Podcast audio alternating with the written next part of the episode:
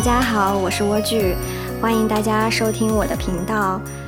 你们应该注意到，我已经改了这个频道的名字，因为原来那个名字呢，说起来呢，感觉不是特别的朗朗上口，不太好叫，然后这个寓意也不太好，所以呢，现在改了个名字叫“无限畅饮”，之后应该就不会改了。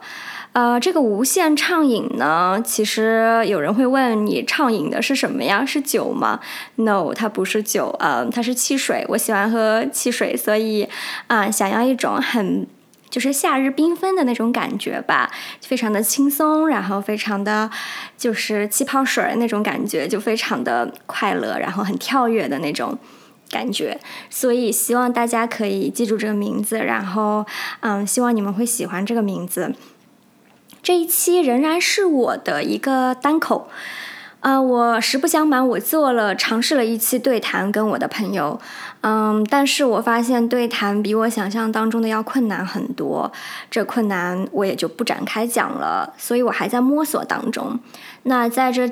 中间，因为我希望能保持一个更新的频率嘛，因为我很害怕我就是半途而废，然后嗯，做一个事情好像就是经常三分钟热度嘛，我是这样子的一个人的，所以就是可能做了一期啊，或者说哎发现哦我能做出一期啦，然后我就马上对这个事情失去兴趣了，嗯，我不想要再成为这样一个人，所以为了保持一个更新的频率呢，在这中间我先录了这一期。嗯，这一期主要是会讲语言上的事情，就是，呃，主要是讲英语吧，因为英语是我们，呃，大部分人的第二语言嘛，然后我们也有很多年学习英语的经验，嗯。这一期我想要讲的主题呢，主要是说为什么我们学了那么多年英语，然后我们甚至在日常生活中可能也经常用到英语，啊，我们或者去国外留过学，但为什么呢？呃，我们还是对于讲英语这件事情没有办法做到很自然而然的，呃，去说、去听、去讲，反而呢，经常会带着一些包袱，或者说是一些淡淡的羞耻感。去说英语，这个是我跟我很多朋友都有的一个问题。为什么我会选这样的选题呢？一个当然是因为跟我自己息息相关啊，然后我比较有话讲。但是其中一个很重要的原因是，大家经常会对呃网络上的人展现出来的生活呢有一个。不是特别客观的一个美化吧，就是我们心里当然知道，你小到朋友圈，大到网络，不管是微博呀、小红书啊，还是。别的一些什么平台，大家其实是尽力会展现你自己的一个比较好的一个状态，然后，嗯，好像你特别清醒、特别明白、特别啊金光闪闪的、闪闪发亮的一个生活。虽然我们也知道那个是一个经过包装了的生活，但是你真的想要说去摒弃你对这种生活的滤镜，好像我觉得蛮难的，就是。你看到的是什么，你就会相信他。我觉得你至少会信个百分之八十。但是我想要做的一一件事情呢，其实是打破这个东西。我知道我的一些关注者呢，也会觉得我可能过得很好，嗯，事业事业还可以，生活生活上好像也还不错，就觉得好像非常得心应手。但是我不太愿意去啊，继续活在这样一个泡泡里面。我希望能够。至少从我的角度告诉大家，其实我也是有很多困境，或者说有很多呃烦恼的。然后或者说你背后其实是很有有很多多思多虑啊，很多的小心思啊，都是一样的。大家每个人都一样的，就是活在混沌里面，活在焦虑里面，活在不安，活在自我贬低里面，都会有的。所以以关于这个英语也是一样的。所以我觉得这个是一个很好的机会，就是我们。非常真诚的，非常心平气和的去面对自己的一个嗯羞耻或者不安吧。我先讲一下为什么呢？我觉得我的英语不够好。我经常会觉得我的英语不够好，就是去了国外之后，去了国外之后呢，你就会发现中国人的英语很多人都比你好，然后那。美国人你就更自然就不说了，对吧？人家是 native speaker。呃，以前你可能会觉得说，哎，我好像英文还不错啊，就是我好像甚至会让你觉得，嗯，我学一门语言学的学的挺快的，我是不是挺有语言天赋的？然后你到了外面之后，你就会发现，好像不是这样的，你就还蛮挫败的。其实，我觉得具体的一些表现，呃，到现在还存在的一些问题啊，就是非常明显的一个表现，说会让我觉得我的英文不够好的。首先，听力，我觉得我经常，比如说，呃，如果你面对面跟我讲，或者我看美剧，或者呃，你很在一个安静的环境里面，我就很容易听得非常的清楚。嗯，但是如果说是在一个电话里面，然后电话其实收音如果不太好，或或者说是在一个餐厅里面点餐，然后餐厅里面可能有音乐声啊，有别人说话的嘈杂声啊，这个时候我觉得我的听力是受到很大的影响的，我经常听不清楚。别人在说什么，嗯，以至于我就是不知道到底是因为这个环境的问题，还是说因为我英语不是我的母语，所以我听不清楚。但我经常会倾向于认为是我自己的问题，就是我真的学的不够好。为什么呢？因为我会带入说，如果这是在一个，如果他用的是中文，我是否还存在这个问题？我感觉好像不会哎，就是在电话里，在餐厅里，我仍然能听到，呃，这个中文是什么。第二个呢，就是说很多人也有的一个问题，就是你听一些口音比较重的英语，你就听不懂了。比如，嗯，东南亚英语，当然这是一些比较极端的例子，就是口音特别重嘛。然后可能日本人也会带一些口音，那中国人的 带的口音，因为我们比较熟悉，所以我们还能听懂一些。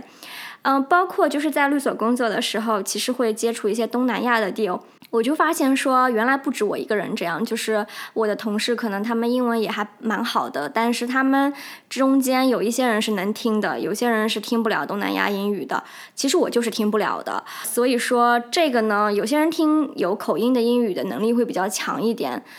有些人就比较弱。我就是非常弱的，我经常是如果那个服务生啊，就是说一些很简单的单词，就是点菜嘛，如果他有口音，我都经常不知道他在问我什么。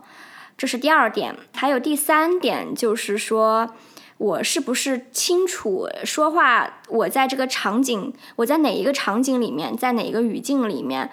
如果说我在一个特别清晰的场景里面，比如说我们在一个工作的电话会上，那我知道大家讲的都会是工作的内容，那我就会有一个预期，里面的单词、里面的句子、里面的内容都是会我都是我熟悉的，我有过准备或者我知道的，我就很快反应过来。那，比如说我去面试，我也知道这是一个面试的场景，那基本上我都能 handle 说。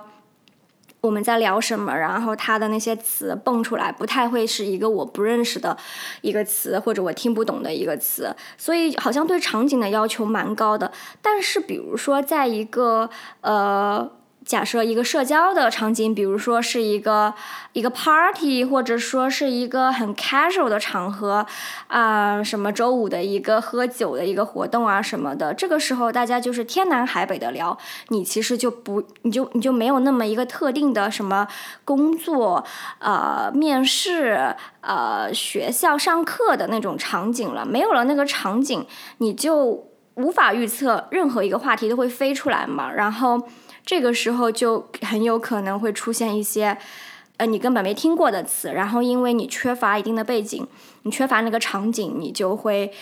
没有办法去猜测那个词，没有办法通过上下文猜测那个词呀。这个时候呢，我也会觉得说，哦，这个也是我英语不好的一个表现之一。嗯，另外一个就是文化问题，嗯，深层次就是一个文化问题嘛，语言。有的时候我们在聊天，然后突然他们聊到了呃一些运动或者一些体育上的东西，比如说那项运动你根本没有玩过，你也不知道，你听不懂，然后你又不知道规则，甚至你连那个这个运动的这个单词你都不知道，这个时候你就会很紧张，然后你就会觉得说啊，我我好我我我好愚蠢哦，我好无知，就是我根本连这个都不知道，我不知道该怎么样聊下去，然后你就开始沉默，所以我觉得文化也是一个。很大的问题，尤其是比如说，可能你看过那部电影，但是你可能只知道那个中文名，然后大家在说那个东西的时候，哎，你也想不起来它的英文名了。然后明明你看过，可能你也不知道他们在说这个，这也是一个，我觉得也是一个文化的问题。其实，所以从这个听力啊，然后口音、语境，然后文化这四个层次，都会让我觉得。呃，我的英文就是不够好，然后这个就是我对我自己客观的一个评价。很多人就是，如果他的英文可能更不好，就是从这四个维度，或者说你从别的一些客观的评评价标准或者评价的体系来讲，他可能比我更差。但是他为什么仍然就是愿意开口去说，愿意愿意就是没有包袱的去跟人沟通，他不怕暴露他自己的错误呢？呃，我我说英语有障碍的，其中有好几个原因。第一个呢，是因为每个人都不太一样。我觉得第一个就是包袱的问题，我自己是一个包袱蛮重的人。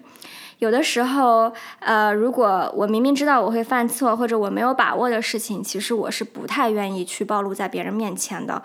我会觉得很丢脸，就是放不开，就是也不想在别人面前唱歌，就就就很像这个感觉，就是你不想在别人面前唱歌，然后你不想在别人面前讲你认为不完美的英语。但有的人就没有这个障碍嘛，我就有这个障碍。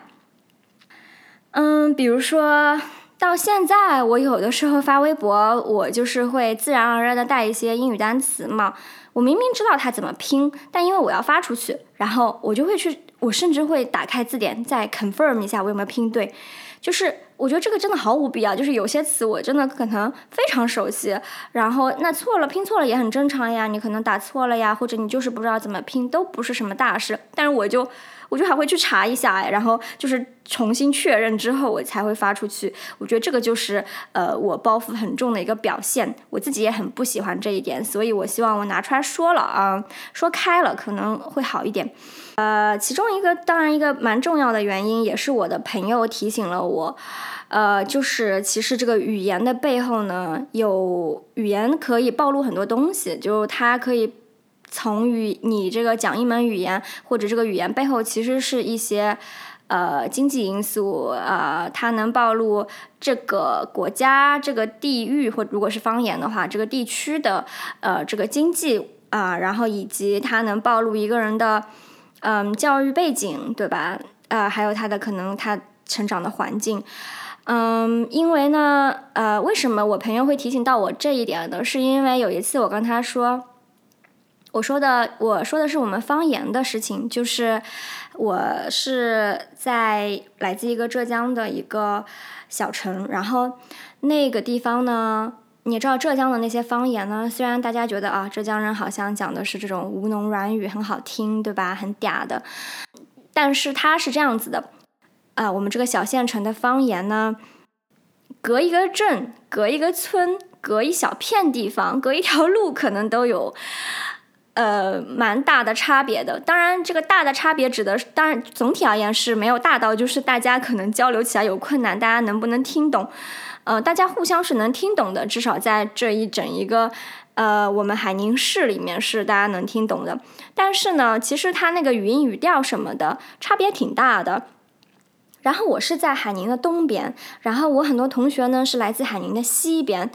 呃，然后我们东边的。话跟西边的土话呢，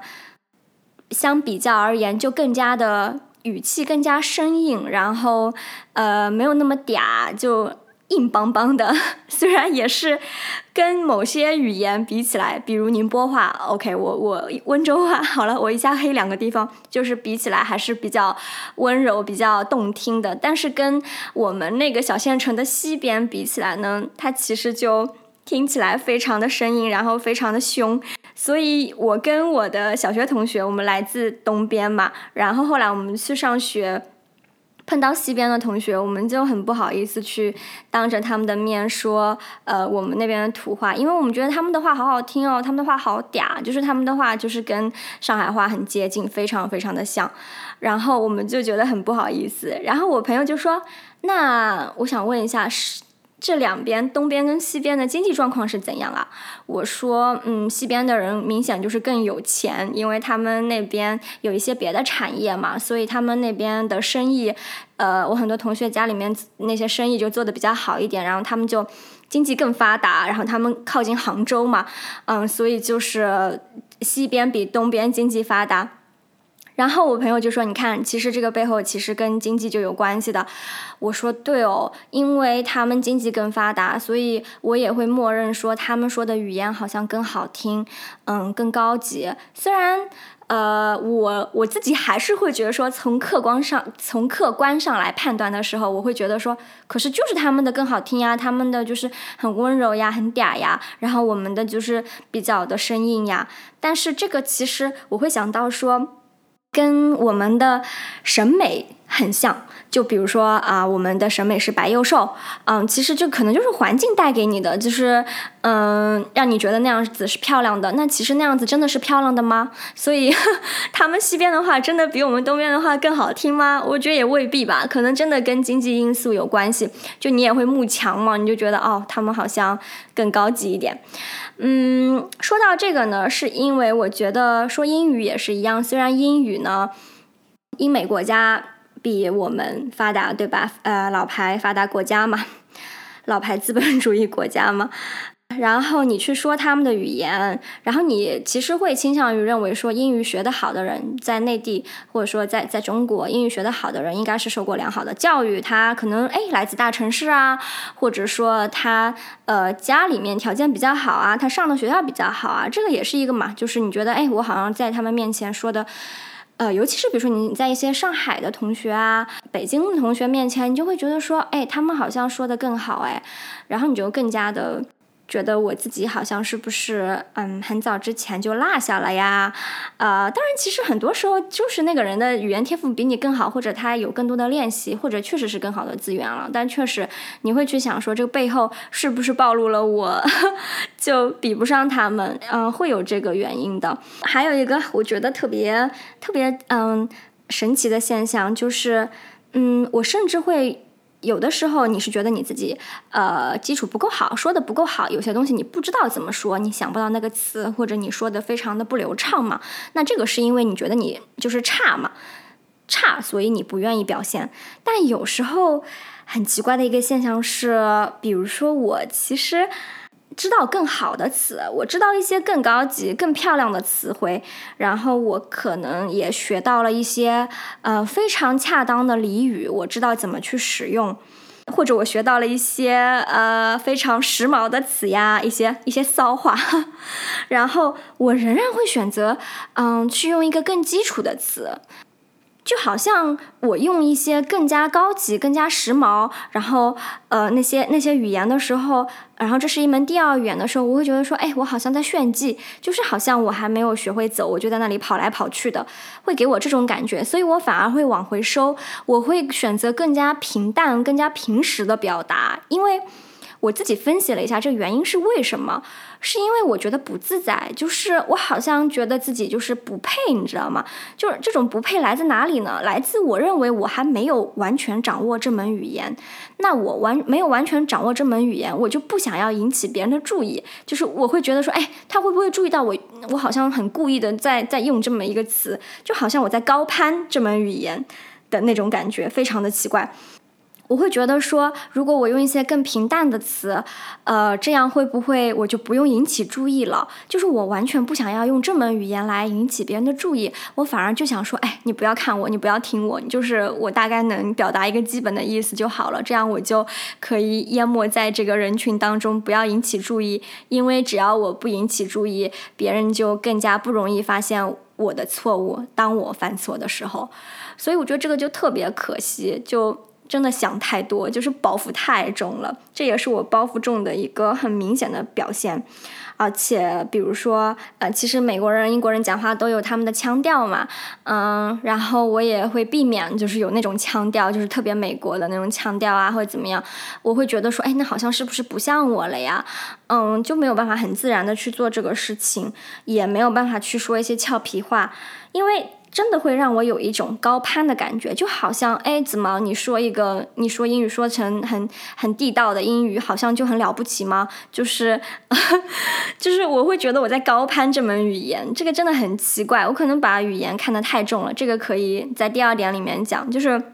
我很不想要高攀他，因为我觉得高攀好丢脸。我就是好像我扒着这门语言在那里做什么一样。所以，呃，所以我们我跟我朋友也聊过，这可能就是一个身份认同的问题。就是我一方面心里也是一个土生土长的中国人，我就非常呃不想要去高攀英语，好像觉得哎怎么了，英语就高人一等啦，就 就怎么样了，就完全是自己内心戏特别的足。有一个身份认同的问题的，就是没有办法。认为自己是一个 native speaker 那样去很自然的去用那种腔调，然后用一些特别自己掌握了的好的一些词语去表述。第二点原因，我会觉得是因为我可能太迷信语言了吧，就是因为可能在用中使用中文的时候呢，也相对来说比较得心应手，就是呃会写一些东西，然后。大家也爱看，然后也会去平时聊天的时候呢，也很喜欢呃交流，很喜欢跟人讨论一些呃事情，然后也很爱插科打诨，嗯，逗人家笑啊，或者就是去对别人表示深度的理解，就觉得好像运用中文的时候运用的很自如。那你同样就是对于英语，你其实会有很高的期待。你有了很高的期待，你就容易有挫败感，因为呢，你就是不单单把英语当成一门功能性的东西了。就是大家总是说语言是一门工具嘛，但是中文对我来说，除了工具之外，它还承载了很多别的意义。所以我对英英文就有了同样的期待，我会期待它让我能跟人更好的交流之外。我想更好的表达我自己，我想让别人理解我，同时我也想理解别人。然后我理解了别人，我就想用更好的语言去回应他。嗯，我也想逗人家笑，用英语，我也想用英语插科打诨的。这个时候，我就会认为，哦，那我是不是需要很好的去掌握掌握英语这门语言？我掌握的是不是完呃，就是完全都不够我去做这些事情？这个时候，我就会有一种。很强烈的挫败感，你知道，当你有挫败感的时候，你就容易破罐子破摔，你就觉得说，哼，那 那我干脆不用了好啦，我放弃好啦，就是就是我会那样，就可能后面又会捡起来了，重新捡起来，但是有时候就会破罐子破摔，就觉得你让我很挫败。但是当你把语语言完完全全当成一门工具的时候，可能就不会有这样的问题。就比如说。呃，有一些情侣，他可能一个是中国人，一个是韩国人，然后他们要，他们一个不会中文，一个不会韩语，对不对？然后他们就两个人只能用英语交流，尽管他们两个人可能英语都没有那么好，都或者或者或者，即使他们说的很烂，只会一些嗯很基础的。呃，交流，但是他们仍然能能借助这门第三语言，就是他们共同的一个呃第三语语言去依赖这个进行交流。那人家同样能有情感的交流，同样能够明白彼此到底在想什么。所以，当你把它完全当成一种工具的时候，你反而就是对他的态度，你对他期望都会降低，的你就会更容易容错，然后你也就更不怕暴露。错误，你更不怕暴暴露错误，你可能就更加的愿意去说了。嗯，还有就比如，我是觉得，因为如果呃你对他有那么高的要求，就像我之前面说的，我对这个语言有这么高的期待的时候呢，你很容易就会觉得说，因为我英文不够好，所以我的表达呢其实是大打折扣的。就比如说，我想要表达百分之一百的意思，但因为可能。我不够，我的英文不够好，所以我只能表达到了百分之八十，然后对方又啊听的时候可能又打了一个折扣，最后你可能就觉得啊，对方就因为你使用英语，对方可能只听懂了百分之六十，这个时候，呃，你就你就很会很挫败了，你就会觉得说，啊，令人难过。嗯，举个例子吧，就比如说，呃，做心理咨询。我之前有找过一个心理咨询师，他是一个英国人，然后呢，我就必须要用英语去表达我的很多的 issues，对不对？就是你心理咨询嘛，你就是有一些你自己的一些情节，你一些创伤，你要去跟他描述，然后你描述你的感觉，描述你的创伤，描述这些事件，但是你会发现。那你肯定是用尽全力的，因为你希望他理解你，然后帮你一起去解决这些问题。但是当用英语的时候，我真的觉得我表达的意思受到了很大的折损，所以这个也是很直观的，会让我觉得说，哎，那如果用中文，是不是大不相同？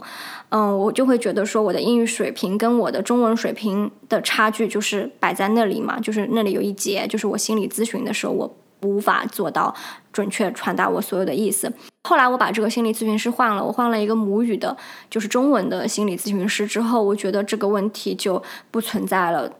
当你把语言当成一门工具的时候，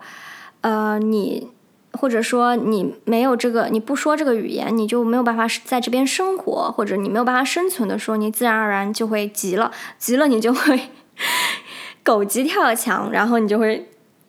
脱口而出，就比如说我在香港，粤语也是一样，就是我其实不太愿意讲粤语，即使我其实会，然后我也能完全听懂，但是呢，我就很不愿意讲，因为我平时用英语和普通话就活得很不错了，但也会有我不得不开口的时候，比如说，哎，来家里来了一个师傅来装电视、装网，然后这个师傅呢可能年纪大一点，他也不是说不愿意说普通话，但是呢，他确实说不来，他说不出来。然后他也听不懂你的普通话，那这个时候你为了跟他交流，我会发现我就会啊，我直接就会跟他脱口而出一些我自认为对的粤语，然后他也能懂。然后这个时候就比如说就到了我不得不说的时候了，那就是语言要发挥它的功能的时候了，我不得不在这个装电视的师傅面前使用这项语言的功能性。这个时候我就不会去管说我是否说的准确，我是否啊说的好听，我这个词怎么了。当他脱掉了那些你给他穿的很美丽的衣服，什么表达呀、理解呀、呃沟通啊那种美丽的外衣的时候，当他只剩下一个功能性的时候，当他只是一门工具的时候，反而就是非常朴素的东西就出来了，就是你不得不说，你不得不利用这个工具去达到你生活里的一些目的。还有第三个呢，是我觉得，嗯，有的时候你其实怪罪了这门第二语言，就啊，你觉得这是你的第二语言嘛？所以你会觉得说啊，我在一些呃必须要说英语的社交场合，我没有办法开口，是因为我的英语不够好。但是其实你可能忽略了说，跟你的个性是很有关系的。就是因为你不想要社交，或者是你害怕，就比如说像我们这种 INFP，有的时候就不想要跟人社交啊。这个时候你就会怪到英语，说哼，就是因为要说英语，我才不想去啊，我才不想跟他们喝酒，我才不想跟他们讲话呢，我才不想要跟他们什么 small talk，然后又什么聊一些有的没的，假惺惺的在那边端着杯酒，不知道在聊一些有的没的。但是这个有的时候真的不是英语的错，可能就是你的个性的问题。可能你那天状态不好，或者你 in general 你就不爱社交，你就不爱去尬聊，所以你就把它归结成说啊，如果是中文我就不会这样了吗？哦，其实如果是中文的话，你想一想，你有的时候是不是也不想出门，是不是不想见人？所以我觉得这个时候呢，嗯，语言就背了锅吧。前面还有一点想讲的是，就是我们这种对于嗯。使用英语还并没有那么呃没有负担的人来讲，有一个通病，就是说你会觉得你在一个 native speaker 面前讲英语，你反而没觉得那么尴尬，你就觉得还挺自在的。但是在一个你的同胞，另外一个中国人面前讲英语，或者说啊在场可能有很多人，然后有几个中国人，有几个外国人，然后你们必须要用英语交谈的时候。比你跟纯纯的一些 native speaker 在一起的时候，你更加不自在，因为呢，你就更加你讨厌在你的同胞，你就是你讨厌在中国人面前丢这个脸，你老是觉得说，哼，他会抓住我，可能是我小人之心了，反正我就会那样想，可能是我小人之心推己夺人，因为。就是因为你自己对于这门语言是在一个还在一个不断学习的过程过程当中嘛，你其实会盯着别人的错误的，你就会想说，嗯，他这个词好像不准确，他说错了，或者说他这个词怎么他读错了呀？因为你你是带着这种学习的心态，你就很容易是一种纠错的模式嘛，所以你对别人就是会那种，你对你对另外一个中国人是这种这种态度的时候，你就会觉得说他也在对我做同样的审查，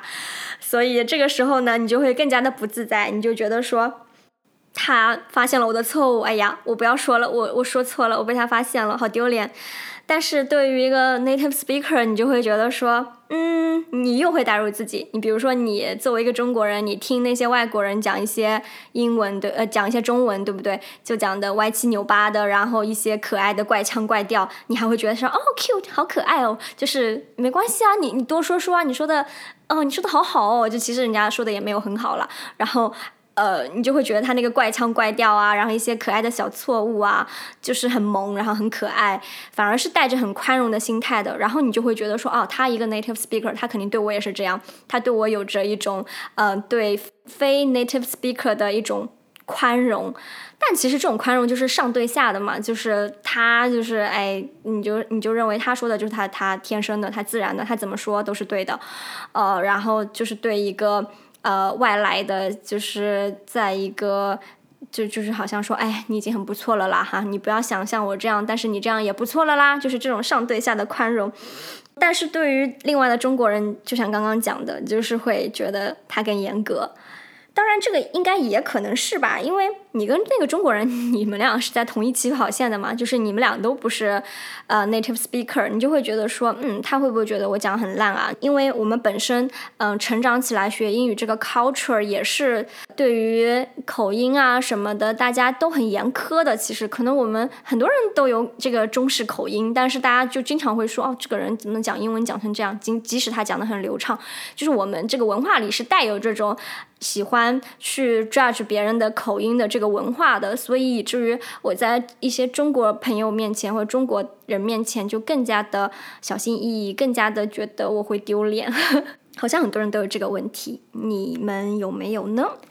最后一点让我觉得讲英文没有自信的原因，其实跟我的职业有很大的关系。就我是律师嘛，然后我们一开始就在 international law firm，所以说是国际律所里面工作，然后又在香港这个环境里面，其实除了内地人之外，可能你别的人他们从小。就是在一个纯英文的环境里面，嗯，长大，然后他们呃英文都还蛮流畅，都挺好的。或者说你的公司里面有很多外国人，然后你的客户，当然除了中国客户之外，你其实会有一些香港客户啊，然后国外的客户，那他们的英文也都蛮好的。然后你就会觉得说，哎，我可是律师，哎，我是国际大律所的律师，我的英文这样真的够好吗？我是不是我的同事在笑话我啊？我的客户是不是觉得，哦，我我请的律师居然比我英文还烂，我放心把我的工作交给他吗？就经常会有这种想法。而且律师也很特殊，大家都会觉得说律师嘛，就是一个很会运用语言，应该是一个语言大师吧，就是会玩弄文字，就除你就是啊，文字功底又要好，然后你的呃表达应该也都是很好的，大家就就会觉得律师都是能言善辩的。所以说，如果你作为一个国际律所的律师，你的英文不达标的话，你真的会觉得说我够格吗？所以你经常会想这个问题。其实工作了这么多年，我的英文完全够用，但我仍然就经常在不断的怀疑当中。一会儿怀疑自己的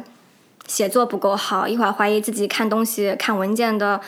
速度太慢了，一会儿又怀疑自己口语讲的烂，然后跟人解释一个法律的时候。或者一个文件的时候，就一个条款的时候呢，都没有解释清楚，经常会有这种情况，就是经常会陷入这种自我怀疑，就是自己也给自己加了很多，就是哎，我是律师，我的文字应该很强，我的语言应该很强的这种枷锁吧。而且你就是你越心虚啊，你就越想证明你自己嘛。我举一个例子，比如说我之前做资本市场律师，我有时候要写招股书嘛，就给公司写一个招股书，说一说这个公司的业务呀，然后这个公司的呃财务啊这种东西。这个工作就是其实你会拿到很多这个公司的材料嘛，然后你就从中你要读很多那那种东西，公关于公司的介绍啊什么的，然后你就把它啊。揉出来一个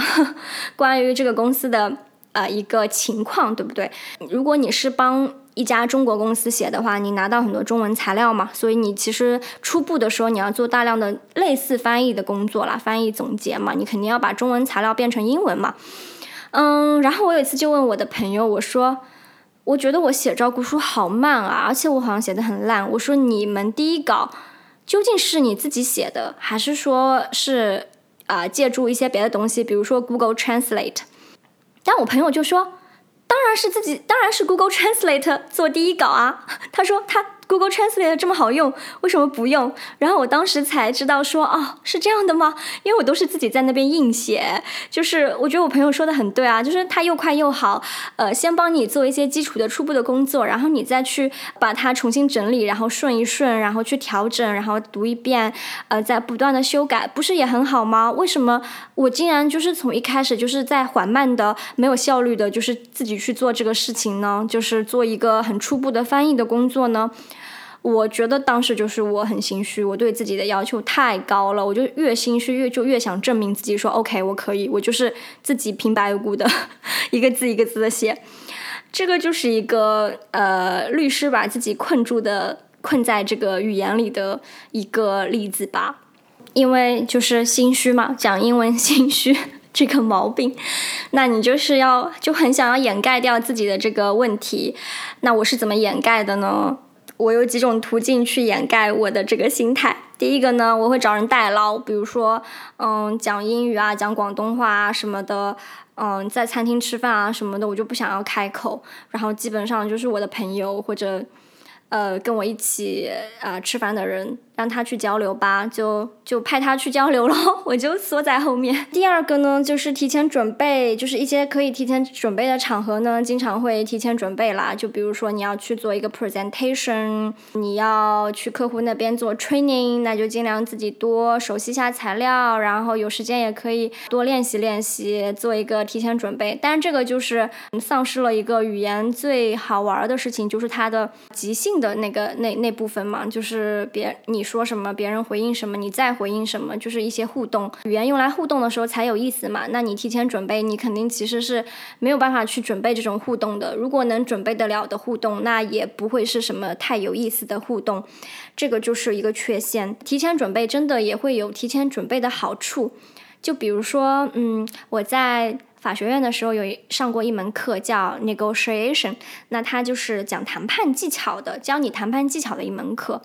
当时呢，我们老师就规定说，这门课呢怎么打分，最后这个期末成绩怎么算，百分之五十是课堂表现，然后百分之五十才是一个考试吧。然后那百分之五十的课堂表现怎么算呢？那你肯定就是要在课堂上多说话呀。那以前呢，其实，在其他课上我还蛮安静的，就除非老师教导我，我是不会在那里很积极的参与的。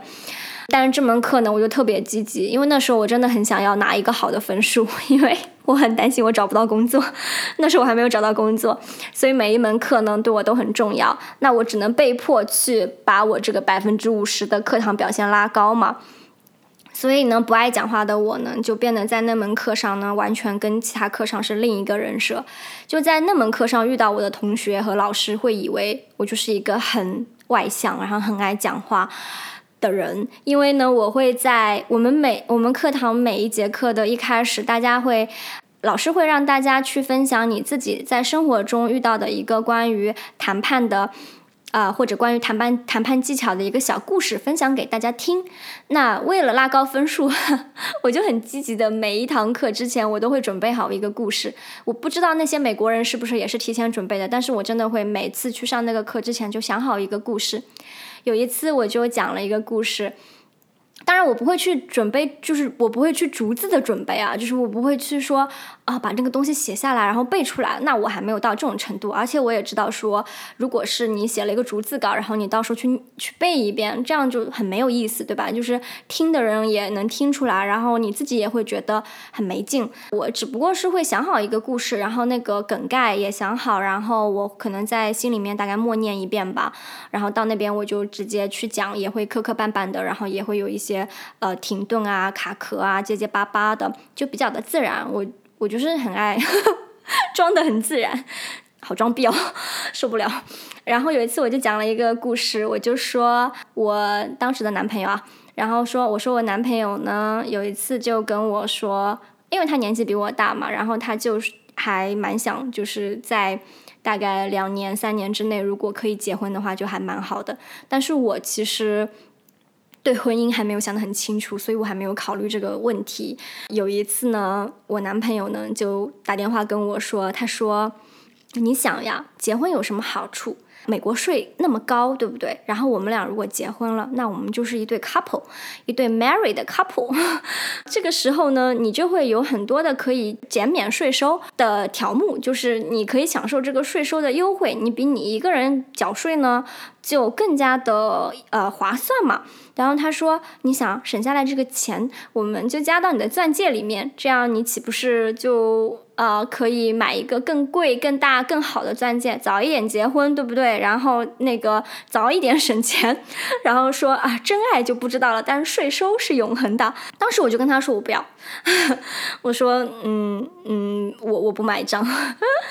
这个其实就是因为他就是想要给我灌输这样一种概念嘛，这样子的话，我就会更愿意去考虑结婚这个事情。然后后来他因为一直跟我灌输这个事情，然后我心想说，哼，看我怎么收拾你。然后有一次他隔了呃几周之后跟我打电话，我就跟他说，我说行啊，我说挺好的，呃，你不是想那个一年两年之后结婚吧？我看也别等了，我说就今年吧，今年就结，今年就省，把这个钱呢后面省的钱呢全部加到我的钻戒里，很好吧？然后我男朋友就紧张了，他就觉得说啊怎么回事？突然答应了，然后他就跟我说啊。也不用这么着急吧，然后我就说啊，我说那这可是你说的啊，那你都悔婚了，然后后面就是他要干什么事情都是。让他就是让他做家务啊，让他干嘛，老是剥削他。然后他如果不愿意，我就说哦，你都你都你都不愿意跟我结婚，你都悔婚了，就拿这个事情拿捏了他很久。那个时候就是为了表达一种谈判技巧，就是说你就得寸进尺嘛，然后他就更退一步嘛，大家就达到中间的一个一个大家都能接受的一个值，各退一步，大家就觉得哇好好笑哦。然后然后然后同学他们就说。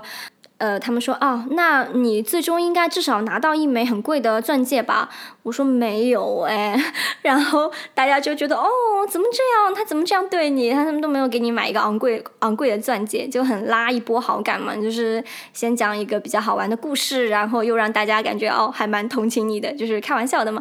当时也会觉得说啊，其实用英文讲故事也没有那么难吧？就是用英文编排一个故事，然后讲出来给大家听，然后还呃搞一些小可怜，装一些小可怜，说哦他没有买给我，也就好像都不是一件很难的事情。虽然这个是提前准备的，但是呃我觉得还蛮神奇的，就是你在不同的课上有不同的人设，就完全取决于你是否愿意去使用这门语言，展现你的一些魅力吧。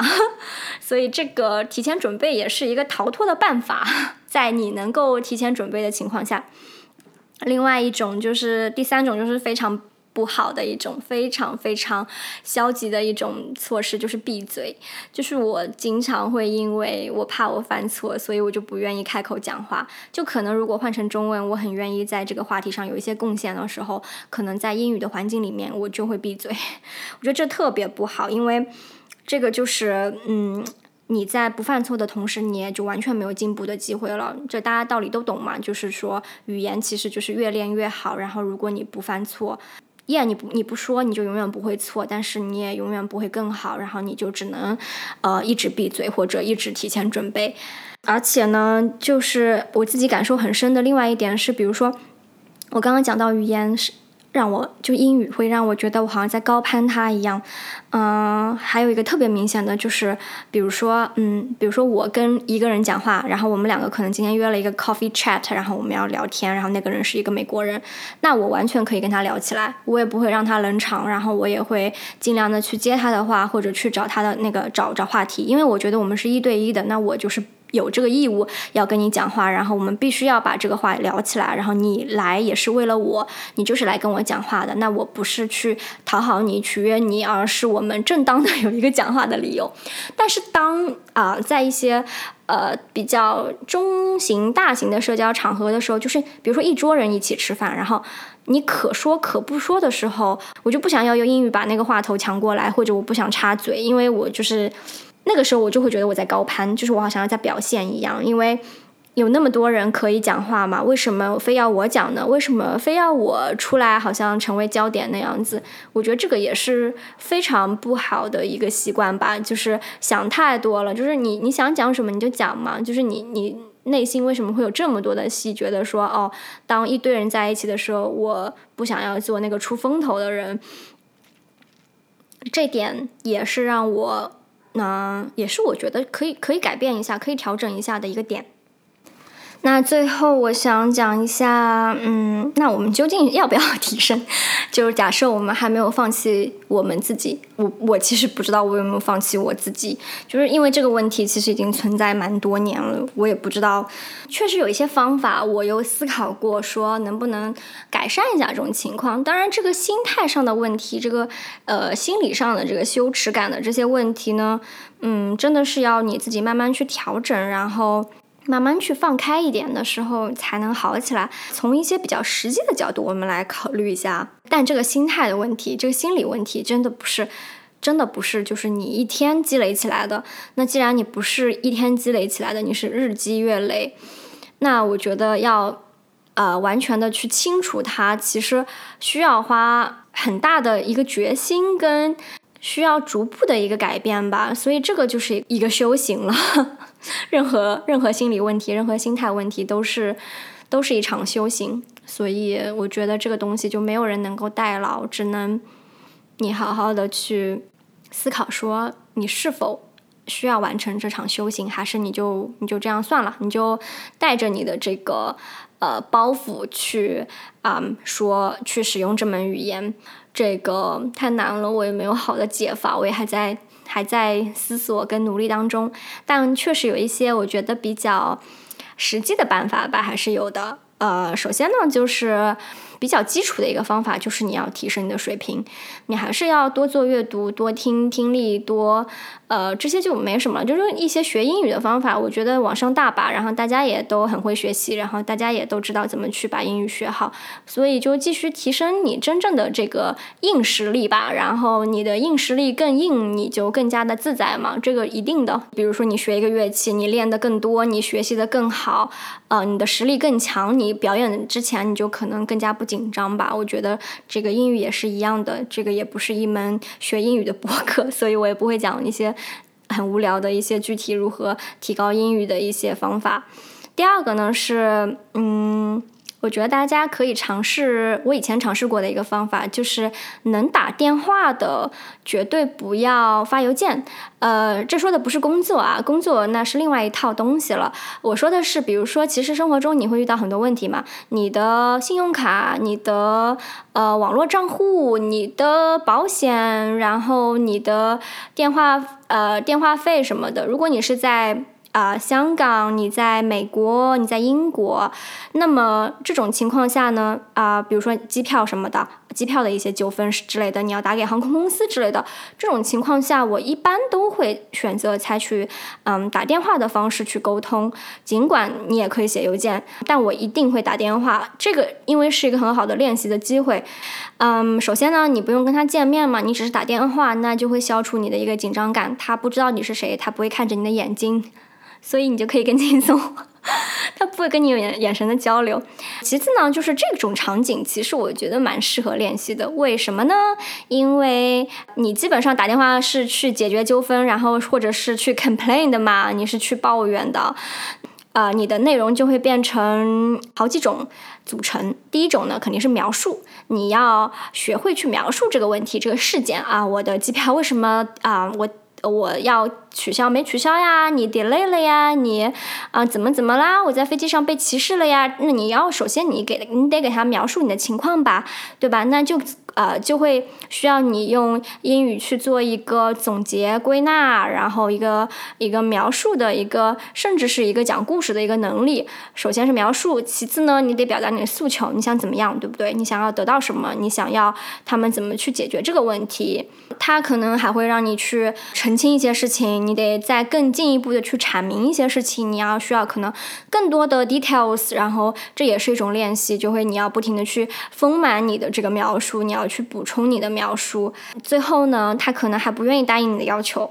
那你们俩还得吵起来，也不一定是吵起来吧，就你得去争取，你得去 argue，你要去为你自己的诉求去啊 fight，这样子的时候你要据理力争嘛。这种场景其实就是一个很好的可以练习你的英文的一个场景。就比如说我有一次去夏威夷的时候呢，我们订的那个酒店晚上 晚上我们在睡觉，然后这个时候呢突然来了一闯进来一个男的。就是在晚上两三点钟的时候吧，我眼睛突然睁开，然后我看到一个男的在我们的房间里面，然后我惊呆了，我想说我是在做梦吗？这个人是谁呀？然后那个人看到我们两个人睡在那边呢，他也很紧张，他说啊不好意思走错了，他刷卡进来的哦，然后他就走了，然后我就很紧张，我想说什么东西啊？我在这里睡觉，居然还会有人闯进来，而且是刷卡进来的，然后我就马上打给那个。酒店的前台，然后我就把我刚才的事情描述了一遍。虽然那是晚上，我也很不清醒，然后描述的也很磕磕绊绊。然后那个酒店前台就不停跟我道歉啊。原来是因为呢，那个人跟跟我当时男朋友同名同姓，结果当时我们住希尔顿，结果有两家希尔顿，他走错了，他走错了一间，但是呢，前台也没看出来，然后就又给了他一张卡，在我们已经 check in 的情况下，又给了另外一个同名同姓的人一张。卡，然后他就刷进来了呀，然后他们也稀里糊涂的进了另外一间酒店，他也不知道的。然后我就跟酒店说：“你怎么可以在你已经有人 check in 的情况下，你给另外一个人一张卡？然后我们，你住酒店最重要的是安全吧？你居然有一个人晚上大半夜的刷进我的房间，这不是很大一件事情吗？”然后他一开始说，就是后面几天的房费全部都退给我，就是我免费住。那时候我真的很生气，我觉得这个安全问题就是。你开酒店，你最重要的是什么？你最重要的就是你住户的安全。所以我就跟他据理力争啊，我就说不行，我就我就用英语，我用磕磕绊绊的半夜睡不醒的那个英语跟他讲说我不行。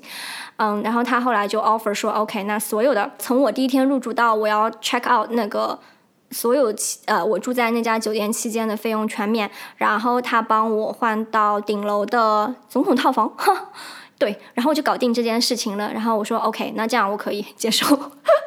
对我就是这么没骨气，马上接受总统套房，这个事情就这样解决的。然后当时就在电话里面用英语，就完全已经忘了什么羞耻不羞耻，我就是要为我的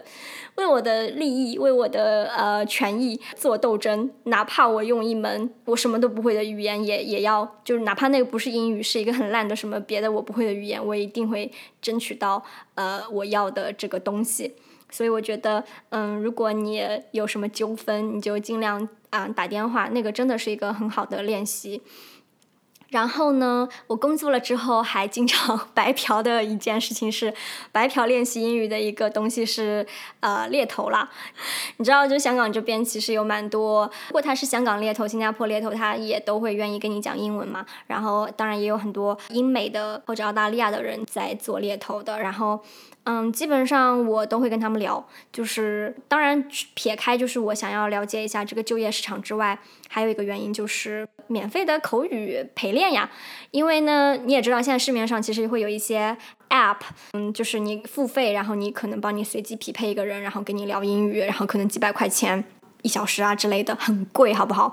猎头就是你免费的陪聊啊，只不过可能你们的 topic 有比较有限，就是关于你自己的经历，然后你的对你职业的一个规划，或者说你对你将来职业的这个职业道路的一个变动的一个预期，呃，或者这个市场上的这些情况，你的 topic 比较受限嘛，就是职场话题。但是它对于比如说你第二天要面试，那你。你好久没讲英语了，你可能你的同事都是啊，可以跟你讲中文的。那这时候你想要呃快速的把呃培养一下你这个语感的话，就真的你就找猎头聊吧，很好的一个免费陪练。而且你要去面试，那他可以跟你聊你的职业、你的经历嘛，你就正正好就是可以练习一下如何去再一次去复述你的经历，嗯，然后跟一些职场相关的词汇吧。我觉得这个就是超级好用。还有呢，嗯，就是找个搭子。找个搭子呢，其实就是 buddy 嘛，buddy 这个概念，就是你健身 buddy，你读书 buddy，然后什么什么的，就是有有一个人可以陪你练习，什么 study group 都是一个一个一个意思了。就刚刚讲过，有一些 app 是可以，你可以上去找人聊天的，陌生人嘛，你可能更放得开一点。你也可以交一些 native speaker 的朋友或者男女朋友。我为什么这么说？我就为什么想到说，大家经常说，哎呀，我要交一个外国男朋友是为了更好的学习英语什么的。我经常以前会经常在网上看到这种帖子嘛，然后下面必有的一条经典评论就是说，啊，然后他说语言知识又不是通过性传播的，就很搞笑，就是知识确实不是通过性。通过恋爱，通过友谊传播的。但是呢，我觉得，如果说你有这样的一个男女朋友，或者你有这样的一个朋友，还真的蛮好的。就因为，首先你们就是。你们的关系更加轻松嘛？你你也不是有求于他，对不对？呃，你们俩是平等的关系，你就更容易放松的去跟他聊天。你可能如果跟他关系很好的话，你是希望他懂你的，你就有更加有表达欲望。你有表达欲望，你就很容易说去尝试着表达，你就会不停的去尝试说，我怎样去跟他解释清楚。如果这个我说不清楚，我是不是再换一种一句句子，再换一个表达的方法，再换一句话，再换一个词，呃，去让他更好的理解我，因为你希望他懂你啊，或者说你。希望，然后你也希望懂他嘛？你也希望更好的回应他，那你就会更加愿意尝试去跟他沟通。我觉得这个肯定是有帮助的啦。还有就是之前讲的一个。嗯，topic 多嘛？因为我之前讲了，就是其实你在很多场景里面，你有特定的场景，你可能在工作当中，你有一个职场的场景，然后面试有面试的场景，但是你跟你的朋友，跟你的男女朋友，你们俩能聊聊的就多了，什么都能聊嘛，天南海北的，所以就会丰富你的场景。那之后在一些场景转换里面，很有可能你就会有一个很大的提升，你就比较容易知道在话题之中切换来切换去的时候，你的反应就会更快，而且还有一种文化的补充啊。就是他可能会跟他讲一些他们这个文化里面的东西，那你对异国的这个文化也会更加了解一点了。所以如果能找到这样的 buddy，那自然是好的。嗯，讲了这么多的我的一些想法，我还有一些我能想到的，嗯，解决这个这个问题的方法。嗯，我自己也没有很好的实践，嗯，但是我觉得分享给大家，我也很开心啊。这期节目的目的其实就是我一开始讲的，我就是希望告诉大家，嗯，反正我是有这种心态的，我是有这种使用一门第二语言的时候有一种怯场的心态，有一种非常羞耻的心态，有一种永远觉得自己不够完美的心态。而且我跟我很多朋友交流过，然后他们中间也有一些特别优秀，英文已经很好啦，然后人家一路上来念的学校也很好，工作也特别好，人也很招人喜欢呀。但他仍然跟我一样会有这种怯怯的心态，在使用英语这件事情上。所以呢，就是 it's OK，就是我就想告诉你说，那个 OK 的，就是不止你一个人是这样子的，然后也有很多人克服不了，然后也有很多人每天都在克服，每天都在 struggle 的，这都没有关系的。我觉得甚至觉得说啊，如果真的克服不了，那也没关系，因为你自己是最聪明的，你就是很聪明，你不到万不得已你不用也可以啊，对不对？狗急跳墙，我又要说狗急跳墙这个词了，就是。